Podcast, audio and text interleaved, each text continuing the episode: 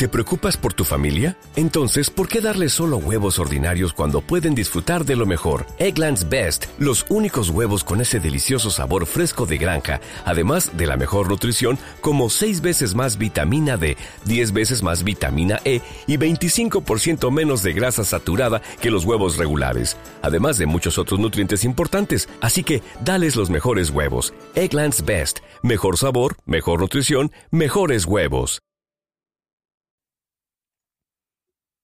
¿Qué es el cáncer? Cada año, 9,6 millones de personas mueren de cáncer, y aunque no seamos nosotros, seguro que tenemos un familiar o conocido que lo está padeciendo. El podcast de hoy forma parte de la iniciativa Juntos por el Cáncer, donde profesionales sanitarios, divulgadores, cuidadores y pacientes ayudan a generar contenido actualizado sobre el cáncer. Temas técnicos para todos los públicos, experiencias como profesionales del sector o vivencias propias de amigos y pacientes.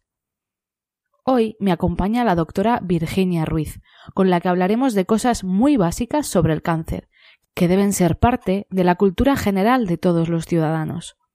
Para mí, como no experta en este tema, ha sido un placer poder aportar mi grano de arena a este proyecto tan bonito y que tantas cosas buenas está aportando. Espero que te guste y disfrutes de este rato de conversación. Y sí, Prometo mejorar mis dotes de entrevistadora. Aunque yo tengo excusa. Soy de ciencias. Empezamos.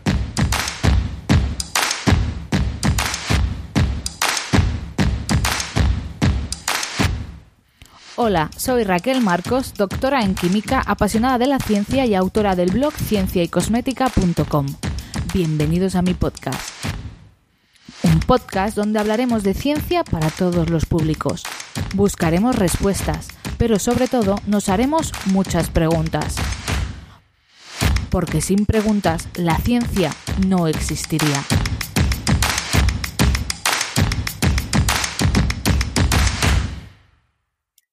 Bueno, hoy tenemos el placer de charlar con Virginia Ruiz, médico especialista en oncología radioterápica en el Hospital Universitario de Burgos y autora del blog Radio Oncóloga, Un rayo de esperanza, donde divulga también sobre oncología radioterápica. Bienvenida Virginia y mil gracias por prestarnos tu tiempo para hablar de algo tan importante y tan interesante como es el cáncer. Gracias a ti Raquel, encantada de estar aquí. Bueno, mi objetivo principal con este podcast es realmente crear una guía sencilla para todos los públicos donde ahondar un poco más en la enfermedad con preguntas muy básicas que creo que cualquier paciente se hace, pero que nosotros como ciudadanos eh, tendríamos que conocer también a nivel de cultura general, ¿no? Por eso empezamos por algo muy sencillo y que genera muchas preguntas, ¿no? ¿Qué es realmente el cáncer, ¿no? ¿Cómo se genera? Y cómo lo definiríamos de una manera sencilla para todos nuestros oyentes? Bueno, voy a intentar explicarlo de la forma más sencilla y esquemática posible.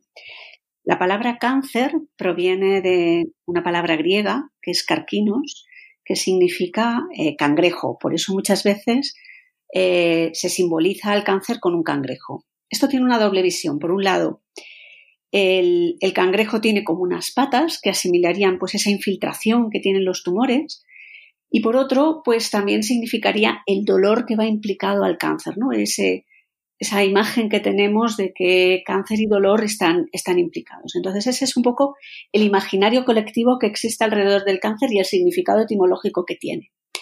Ahora, eh, ¿cómo se produce el cáncer? Pues el cáncer en realidad es un desequilibrio entre la división y la muerte celular. Para entenderlo, nosotros todos los días recambiamos nuestras células del cuerpo eh, y hay un equilibrio entre las células que nacen y las células que mueren. Tiene que haber ahí, eh, tiene que ser constante para que nosotros pues estamos, nos encontremos bien. Eso es un mecanismo absolutamente natural, ¿vale? Entonces, eh, ¿qué ocurre cuando sucede un cáncer? Pues a veces suceden mutaciones eh, estas mutaciones son absolutamente normales y nuestra inmunidad normalmente las detecta y no se produce cáncer, pero en, una, en alguna ocasión esa mutación puede ser invisible a nuestro sistema inmune.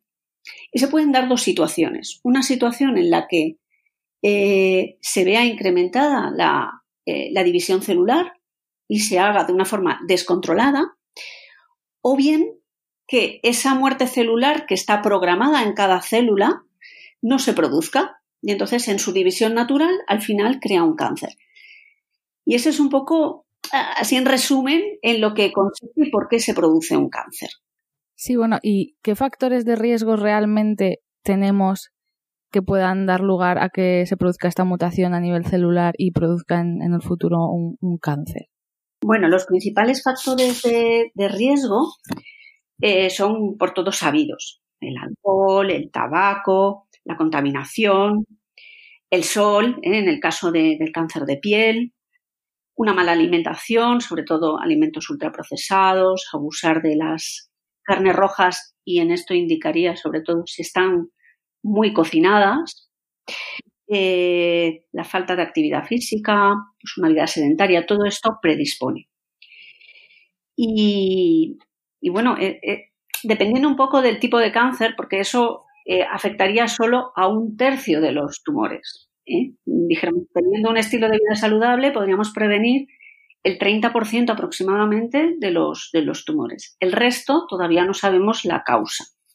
¿eh? Puede haber también virus, se, especula que haya virus que produzcan cáncer o que nos den una predisposición, por ejemplo, el HPV, el, el papilomavirus, en el caso del cáncer de cervix, pero la gran mayoría todavía no sabemos la verdadera causa por la que se produce.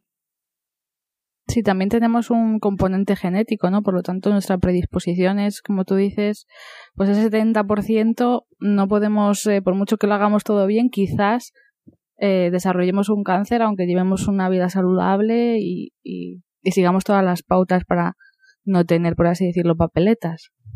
Bueno, para empezar, el mm. cáncer es un poco el, viaje que tenemos que pagar por vivir más. De hecho, la edad es un factor de riesgo. Las personas mm. mayores son las más predispuestas a tener cáncer. ¿Por qué? Porque hemos superado muchas enfermedades, muchas enfermedades infecciosas y otro tipo de enfermedades, y entonces, bueno, de algo hay que, hay que morir, ¿no? Y entonces está, dijéramos ahí, como una selección natural hacia esta enfermedad porque es mucho más difícil de, abordarla y de actuar sobre ella. Mm, en el tema de lo, genético, sí me gustaría puntualizar que el cáncer hereditario solo se da entre un 5 y un 10% de los casos. O sea, es relativamente poco. No pensemos que por tener algún familiar cercano eso, nosotros tengamos más predisposición. Inicialmente parece ser que no. Hay una serie de síndromes y una serie de, de enfermedades que están muy bien definidas, que sí que pueden, tienen una alta predisposición, como es el caso que todos recordarán de Angelina Jolie, que tiene lo que mm. se denomina el, BRCA1, eh, que es un gen que predispone al cáncer de mama y al cáncer de ovario. Y ya por eso, de forma preventiva, se quitó los pechos y, los ovarios. Pero esto representa un tanto por ciento muy pequeño, ¿vale? Aunque nosotros tengamos un familiar directo, nuestra madre o una prima con cáncer de mama, no significa que nosotros lo vayamos a tener. ¿eh? Por lo tanto, pues bueno, si parece ser que hay familias que tienen una predisposición eh, familiar, pero no se ha encontrado ningún gen que esté ligado a eso. ¿eh? Y en esos casos, pues bueno, existen unidades de consejo genético que en, casos en los que haya esa agregación familiar pueden actuar y pueden de alguna manera prevenir o hacer conductas para, prevenir esos casos o en el caso que sea necesario, pues cazarlo en su etapa más precoz. Y ahora que hablamos también mucho de la genética, etcétera, ¿qué ocurre en el caso de, porque oímos muchas, eh, sobre todo en el, campo de la cosmética, acerca de los disruptores endocrinos que generan cáncer, ¿no? Y la gente se asusta mucho. ¿Qué dice la evidencia científica actualmente sobre estos disruptores endocrinos y cómo está ligado a que realmente eh, pueda terminar en la formación de un cáncer? Bueno, pues factores pueden haber muchos, ¿no? Externos a que nos, nos hagan predisponer el, el, el cáncer, pero tampoco es algo que, esté demasiado establecido. Imagino que sobre todo es por el, por el cáncer de mama. Si se ha visto, por ejemplo, en el caso concreto de cáncer de mama, que la lactancia materna ayuda a prevenir el, mm. cáncer de mama. Que tomar la, píldora anticonceptiva durante muchos años predispone a tener cáncer de mama. Afortunadamente, los, los anticonceptivos de hoy llevan unas dosis muy, muy pequeñas, lo justo para anular la ovulación. Por lo tanto, el riesgo es relativamente pequeño. luego una práctica que antes se, se utilizaba mucho, que era el tratamiento hormonal sustitutivo en las mujeres que tenían una menopausia con muchos síntomas, eh, se ha visto que estas mujeres que tenían un tratamiento prolongado tenían también más predisposición a tener cáncer. Por lo tanto, sí que existen una serie de factores, dijéramos, endocrinos que pueden actuar en determinados tumores, sobre todo en aquellos que están directamente relacionados con el tema hormonal, como son el cáncer de mama y el cáncer de próstata. En el resto de tumores, pues es, pues es prácticamente muy difícil que eso interactúe, ¿no? Pero en los que están hormonalmente relacionados, pues puede ser que, sí. Sí, bueno, pero yo creo que actualmente, como, como tú dices, ¿no? Avanza los descubrimientos, pero también avanzan, por así decirlo, la evidencia científica y, bueno, y los medicamentos también, por lo, no son los mismos que hace 20 años. Exactamente. Bueno, reducimos un poco el riesgo, por así decirlo, ¿no? Que hace 50 años. Bien, luego pasaríamos, eh, bueno, nos, nos, diagnostican cáncer y existen muchas eh, clasificaciones, ¿no? ¿Qué tipo de estadios existen cuando nos diagnostican eh, cáncer? Bueno, nosotros utilizamos un, un, sistema que se denomina TNM. El TNM lo que identifica es mm, cada tumor, por así decirlo, tiene su, su forma de estadiar, que es diferente y además va cambiando cada cuatro o cinco años se crean unas nuevas clasificaciones porque vamos sabiendo más acerca de la historia natural de, cada tumor. Pero bueno, en definitiva, y para ser muy esquemáticos, TNM es el más utilizado, el T significa el tamaño del tumor y la cantidad o, la forma en la que tiene de eh, infiltrar a diferentes tejidos y en función de eso, pues se numera del 1 al 4 normalmente. Eso es variable en función de los tumores. La N viene del inglés node, que significa ganglio, eh, y denomina pues la cantidad de ganglios que están afectados o las distintas regiones, que nosotros pues decimos, si afecta la primera estación ganglionar, pues es un N1, si afecta la segunda es un N2, un N3 y así. Y la M es la metástasis. Y una vez tenemos eh, conocido el T, el N y el M, eh, pues decimos que es un estadio 1 estadio 2, 3 o 4. Normalmente son cuatro estadios. Cuatro normalmente es cuando hay eh, metástasis. Pero no en todos los casos un estadio 4 significa un mal pronóstico. Eso va en función de, cada tumor. Hemos de pensar que el cáncer no es solo una enfermedad, son billones de enfermedades. Cada una, cada vez conocemos más eh, su, su cosa específica y por lo tanto mm, tenemos que andar con cuidado en esto. Estos son generalidades, pero luego habría que especificar en cada tumor que sería un poco diferente. Claro, no es lo mismo hablar de, pues, de cáncer de sangre, de tumores en el sistema nervioso central, como podría ser el cerebro, etcétera, ¿no? Sería una clasificación muy, bueno, muy extensa y muy sencilla, ¿no? Hmm. Muy sencilla para que la pueda entender todo el público. Claro. Sí. Y luego porque es muy común, ¿no? Conocemos a una persona que tiene cáncer y está en tratamiento. Normalmente suelen ser dos los que se conocen, ¿no? Que son la radioterapia, la quimioterapia, pero existen otro tipo de tratamientos, o al menos hasta donde yo sé, ¿no? Tenemos la inmunoterapia, terapia dirigida, etcétera. Cuéntanos un poco en qué se diferencia cada, cada tipo de tratamiento. Bueno, el tratamiento básico sigue siendo a día de hoy la cirugía. ¿eh? Eh, estirpar el, el tumor siempre que se pueda, pues es la, mejor opción en la gran mayoría de los, de los tumores. Y a veces puede ser un tratamiento único y curativo, que muchas veces no pensamos en la cirugía como tal, ¿no? Y sigue siendo muy importante. Eh, luego está cuando no se puede operar pues, o, queremos conservar el, órgano o el, miembro, por ejemplo, en el caso de que ocurra en un brazo, en una extremidad, pues tenemos la posibilidad de aplicar radioterapia para poder conservar el órgano. La radioterapia actúa de una forma muy similar a como sería la, cirugía. Lo que pasa es que, bueno, pues no utilizamos el bisturí, utilizamos radiaciones ionizantes. Y es un tratamiento local, es decir, eh, intenta controlar la enfermedad allí donde se origina, tanto si es el tumor como si son los ganglios regionales hacia donde va de forma natural la enfermedad.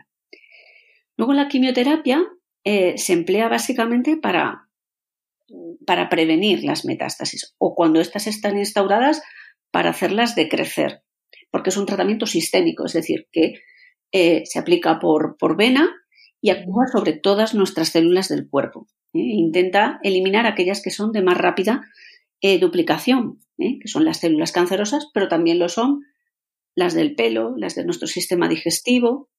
Por eso nos producen esos síntomas. Luego también están los tratamientos hormonales para todos aquellos tumores que son hormonosensibles, como es el caso de la mama o el caso de la próstata, que todavía se emplean tratamientos hormonales contra el cáncer. De hecho, pues son, son realmente efectivos. Luego estaría eh, las terapias dirigidas. ¿Por qué? Porque conocemos a, los tumores o las llamadas también vacunas. Eh, ahora conocemos no solo el nombre y el apellido del tumor, sino que también conocemos el segundo apellido. ¿Y ese segundo apellido qué es? Pues es que conocemos un poquito cuáles son las características moleculares de ese tumor, que tiene eh, características, y podemos aplicar como un anticuerpo contra ese, contra ese antígeno característico de ese tipo de tumor. Esas son las terapias dirigidas, lo que se llaman tratamientos personalizados. Y la inmunoterapia lo que intenta es mm, utilizar eh, nuestro propio sistema inmune para que reconozca ese tumor y lo pueda matar, porque muchas veces los tumores tienen como una capa de invisibilidad que hace que nuestro sistema inmune no, no lo perciba. Entonces hay que crear mecanismos para que nuestro propio sistema sea capaz de, eliminarlo. Y por último, eh, los, ensayos clínicos.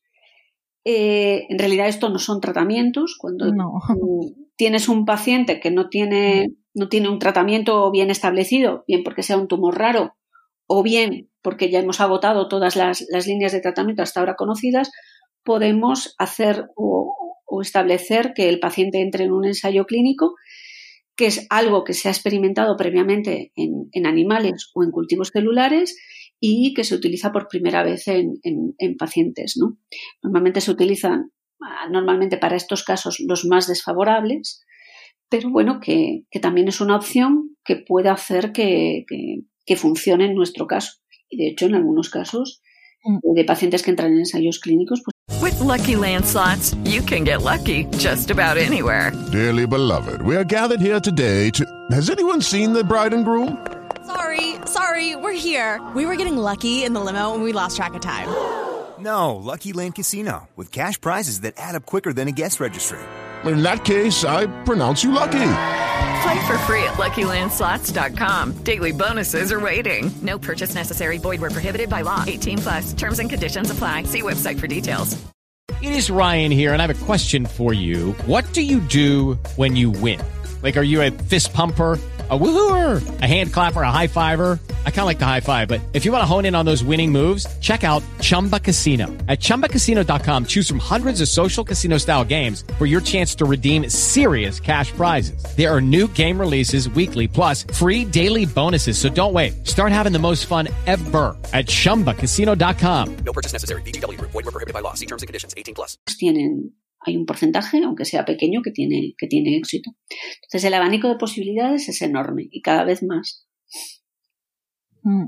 Sí, bueno, acerca de los ensayos clínicos, yo creo que mm, en el, en el campo de la oncología son de los pocos en los que se realiza en paciente enfermo, ¿no? La primera fase del ensayo clínico.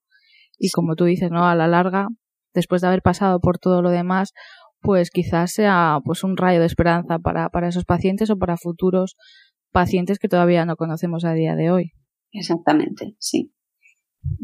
¿Y cuáles son las recomendaciones actuales previas a los tratamientos? Porque en esto sí que hay mucha, bueno, no controversia, pero hay mucha información, sobre todo en el radioterapia, etcétera, en qué tengo que hacer como paciente antes de, de someterme a un tratamiento en radioterapia, sobre todo pues tengo que preparar la zona, la piel, mm, puedo lavarme, puedo aplicar cremas. ¿Cuáles son las recomendaciones actuales o los protocolos más bien? Eh, bueno, un paciente cuando se tiene que someter a, radioterapia, mm, lo que le recomendamos es que la piel la tenga lo más hidratada posible. Afortunadamente, con los nuevos aceleradores que tenemos hoy, la piel sufre poco. Sufre poco porque son máquinas que, que irradian en profundidad y por lo tanto la piel se ve muy poquito afectada. Antaño, cuando no existían estas máquinas, existían las bombas de cobalto, no teníamos tanta precisión a la hora de irradiar, pues evidentemente la piel sufría mucho más ¿no? que, ahora. Entonces, tranquilidad. La mayoría de los pacientes no van a sufrir dermitis. Y como mucho, pues lo sufrirán pacientes con cáncer de mama, porque claro, el tumor de mama está muy cerquita de la piel y la piel pues va a sufrir, o en los tumores que son de, del área de cabeza y cuello, que son zonas muy delgadas y también están cercanas la piel al tumor. En el resto diría que prácticamente no vamos a tener dermitis, ¿eh? o, muy poca. Y mi recomendación es tener, mantener la piel limpia e hidratada, lo más hidratada posible. Y luego ya cuando venga tratamiento ya se le explicará eh, en función de cómo vaya tolerando, porque a priori no conocemos la radiosensibilidad de cada paciente, pues qué cremas, que hay un montón de cremas en el, en el mercado actual, eh, que se pueden poner específicamente para mm, cada grado de, de, radiodermitis. No es lo mismo un grado, esto es como una quemadura solar, no es lo mismo cuando tienes, dijéramos, la piel un poquito roja con eritema, que, que si la tienes mm, ya descamada o si la tienes ya ulcerada, que eso exige otro tipo de cuidados, ¿no? De, más específicos por parte de enfermeras y que sería largo de explicar, ¿no? Pero básicamente yo lo que diría es tener la piel preparada a, nivel de hidratación. Con una buena hidratación y una buena higiene es suficiente. Y luego para, porque claro, la radiodermitis o la serosis, como tú dices, es post-tratamiento. En ese caso, acabas de mencionar acudir a, las enfermeras. ¿A quién pueden ir a pedir consejo pacientes que noten esas zonas un poquito, pues eso, con más serosis, más sequedad? ¿Qué tipo de recomendaciones o de productos podrían usar así a grosso modo? ¿Aquellos destinados a pacientes oncológicos unos bálsamos un poco más. Yo recomiendo cremas que sean emolientes, o sea, que contengan un cierto contenido graso, porque, porque la piel no, no solo necesita agua, ¿eh? que eso, bueno, pues si, si bebemos lo suficiente y demás, la piel estará hidratada, sino que necesitamos que esa, esa agua se retenga. Y como además los tratamientos no suelen ser únicos, no suele ir solo la radioterapia, también van acompañados de quimioterapia, en los que la piel también sufre, pues normalmente hace falta pues eh, cremas que sean que tengan un cierto contenido de, grasa o incluso a veces los aceites corporales después de, de, la, de la ducha además de la de la crema son, son recomendables ¿no? Y también es importante durante el tratamiento de radioterapia no aplicarse ninguna crema dos o tres horas antes porque si la piel está llena de crema Mm, mientras nos estamos irradiando, se puede crear lo que nosotros denominamos un efecto bolus, es decir, como una película que hace que la radiación sea, mm, te quemes más, ¿no?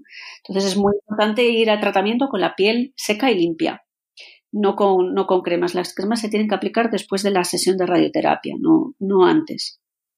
Mm.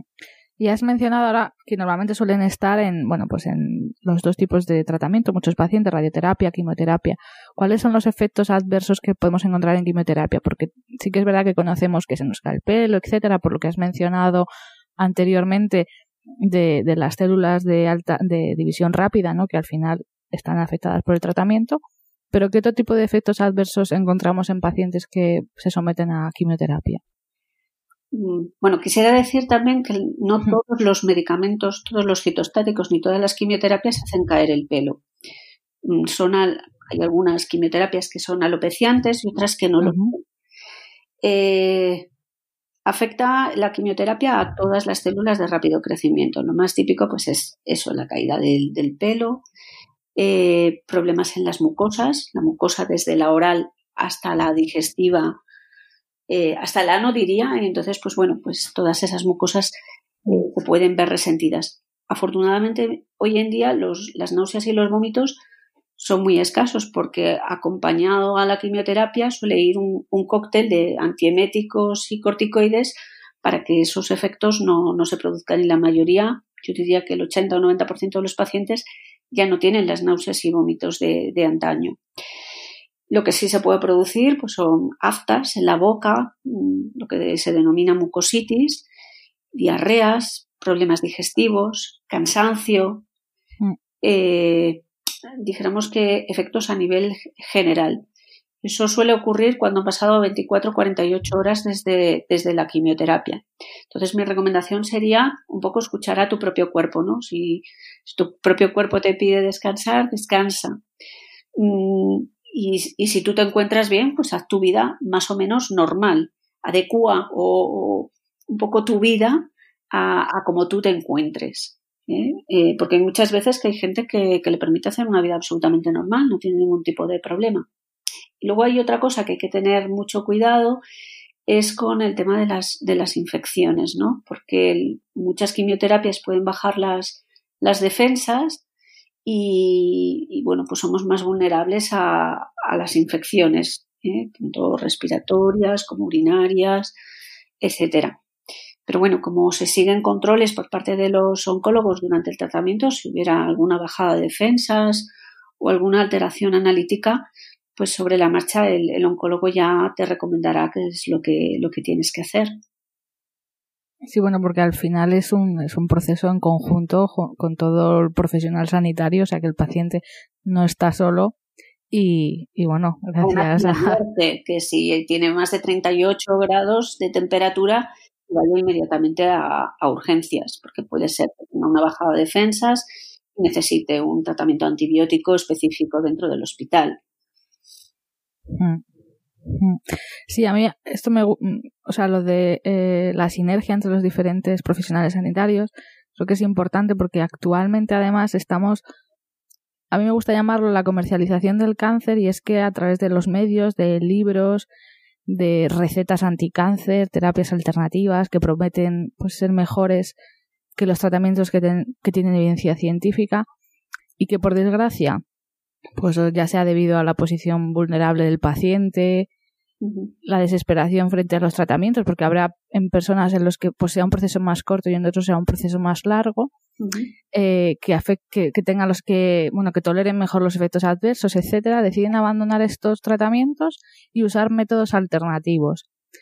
¿A ti qué, qué, qué opinión te merecen este tipo de, ya no de personas, sino de terapias alternativas ¿Y cuál es el, realmente el riesgo de desafiar a la medicina actual y optar por una terapia alternativa? O sea, dejar todo aquello que tiene evidencia científica hasta el momento y, lanzarnos, por así decirlo, al vacío a terapias que, bueno, que no tienen evidencia clínica. Bueno, pues es, es un tema muy peligroso, ¿no? Hmm. Lo que pasa que también entiendo que probablemente sea, sea también culpa nuestra, ¿no? De, los pacientes a lo mejor no encuentran en los hospitales eh, pues aquella escucha o aquella, porque eh, normalmente estas terapias alternativas van, van acompañadas de aquello que queremos escuchar, ¿no? Esto te va a mm. curar, te vas a encontrar bien, mandan una serie de mensajes que son muy atractivos para un paciente que lo está pasando mal con el tratamiento. Entonces, eh, quizás nosotros tengamos que hacer un esfuerzo más comunicativo a la hora de decirles, mm, yo por ejemplo no engaño a los pacientes, cuando un tratamiento preveo que va a ser duro, se lo explico y le explico por qué tiene que ser así de duro, por qué va a pagar ese peaje, eh, cuáles son las circunstancias en las que eh, se va a encontrar. Y, si lo explicas, el paciente lo, yo creo que lo puede llegar a entender. Y, probablemente proliferan todo este tipo de alternativas porque los pacientes buscan pues eh, curarse sin demasiados efectos secundarios y eso a día de hoy pues es muy difícil. Hemos mejorado mucho. En 25 años de cuando yo empecé ahora no tiene nada que ver. Los pacientes pueden llevar una vida más normalizada y, y, sobre todo hay que tener mucho cuidado en, en aquellos mensajes que, que, nos digan justo aquello que queremos escuchar, porque realmente a lo mejor lo único que, que vamos a conseguir es que nos quiten el, el dinero del bolsillo, pero no nos va a ayudar contra nuestra enfermedad. Y, y hemos de, de, ser muy conscientes de que puede haber productos, yo no digo que no, que, que nos puedan ayudar a, a mejorar nuestra calidad de vida, pero no deben sustituir a la medicina. Y siempre hay que eh, explicar, tanto si se utilizan productos de herboristería o se utiliza alguna técnica eh, fuera, explicárselo a su médico abiertamente. Sé que hay médicos que eh, estarán muy en contra, pero yo estoy abierta. O sea, yo prefiero que un paciente me cuente lo que está tomando, lo que no, para yo decirle, mira, esto que estás tomando es incompatible con lo que estamos haciendo, mejor que no lo tomes, que que no me diga nada y lo haga a mis espaldas. Entonces, Totalmente, creo que sí. debemos ser muy sinceros a la hora de, de decir, mira, estoy haciendo esto, ¿te parece bien? ¿Te parece mal? ¿Te parece regular? Yo creo que un poco tenemos que tener esa, esa libertad, ¿no? De poder, de poder explicar con claridad qué es lo que ocurre. Sí, es lo que hablas tú y defiendes mucho ¿no? en tu blog, que es eh, necesario ¿no? humanizar un poco más esta enfermedad y sobre todo la relación paciente-médico para que estas terapias alternativas, porque al final son como, como un pulpo, ¿no? Que enganchan psicológicamente y, y bueno, hemos visto todos en, en las noticias pues casos que, que han terminado pues como no tendrían que haber terminado, ¿no? Dejando su tratamiento médico y, y con un final pues no muy, no muy feliz. Exacto. Sí, sí. Pues nada, yo la verdad que, que creo que ha sido muy interesante para mí, desde mi punto de vista. Es un tema muy complicado. Yo creo que cualquier persona tiene de cerca, bueno, pues una persona que ha pasado cáncer, o ya sea de tu familia o conocido. Y, y hablar de estos temas, yo la verdad que no suelo estar habituada a hablar de estos temas y menos a grabar podcast sobre esto pero bueno, es por una buena causa, ¿no? Por unirnos a, a este movimiento de Juntos por el Cáncer. Y, y, bueno, espero que a todos nuestros oyentes les haya gustado y haya despejado algunas dudas que tengan. Gracias. Quería comentar una última cosa. Y es que probablemente, hablando del tema este de la humanización, en el que yo mm. estoy muy, muy enfocada y, y creo que que a lo mejor hemos gastado muchos recursos en, en, conocer muy bien los procesos biológicos de la enfermedad y de avanzar en los tratamientos, pero igual en paralelo no hemos ido igual en la parte humana, ¿no? Eso pues a lo mejor nuestros antecesores médicos cultivaban mucho más. Y es importante recuperar esa parte porque es, es igualmente necesaria. El, los hospitales se han diseñado para resolver procesos, procesos asistenciales pero no, ha, no, se han diseñado para entender a las personas que están dentro de ese hospital, ya sean pacientes, ya sean cuidadores o seamos los propios profesionales que también sufrimos eh, un poco el, el, embiste del propio sistema, ¿no? que, que, que nos, nos, conduce a situaciones un poco anómalas. ¿eh? Mm. Las listas de espera, como son tener que atender a muchos pacientes en poco tiempo, etcétera, etcétera, cosas que, que todos conocemos. Entonces tenemos que buscar vías para, para encontrar ese punto de diálogo entre los pacientes, los profesionales y los cuidadores. Y bueno, Juntos por el Cáncer, pues es un poco eh, ese espacio que podemos tener, pero podemos tener otros muchos, ¿no? Y, bueno, que, que, que, hay mucho trabajo por hacer y muchas cosas por, por mejorar. Y espero que, que a los oyentes les haya, les haya gustado este punto de vista.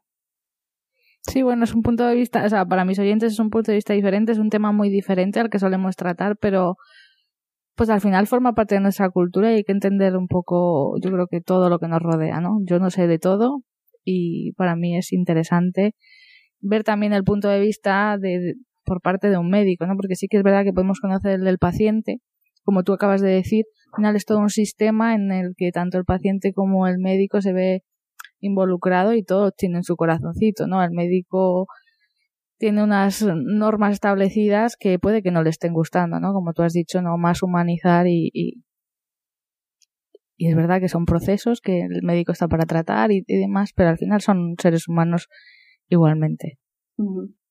Y tenemos que entrenarnos en, en, en saber comunicar y en saber eh, estar y en saber escuchar. Mm, es algo que no se, no se enseña tampoco en las no, carreras, ¿no? Facultades, no, desgraciadamente.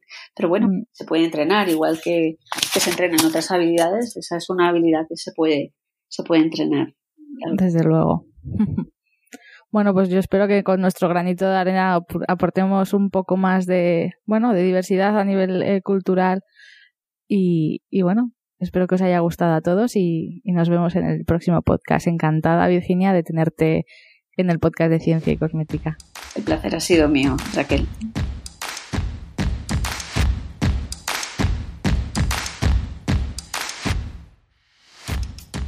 Si te ha gustado este podcast, no dudes en compartirlo, dejar un comentario en cualquier plataforma o regalarme 5 estrellas en Apple Podcast. Recuerda que puedes enviar tus dudas a cienciaycosmética.gmail.com o buscar todos los enlaces y material correspondientes en el blog. Podrás encontrarme en redes sociales como Instagram, Facebook o Twitter bajo el nombre de Cosciencia. Espero que hayas disfrutado y nos vemos en el próximo episodio. Hasta pronto.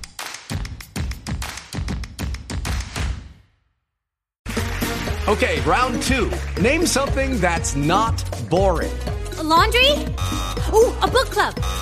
Computer solitaire, huh? Ah, oh, sorry, we were looking for Chumba Casino. That's right. ChumbaCasino.com has over 100 casino style games. Join today and play for free for your chance to redeem some serious prizes. ChumbaCasino.com. No purchase necessary. Full prohibited by law. 18 plus terms and conditions apply. See website for details.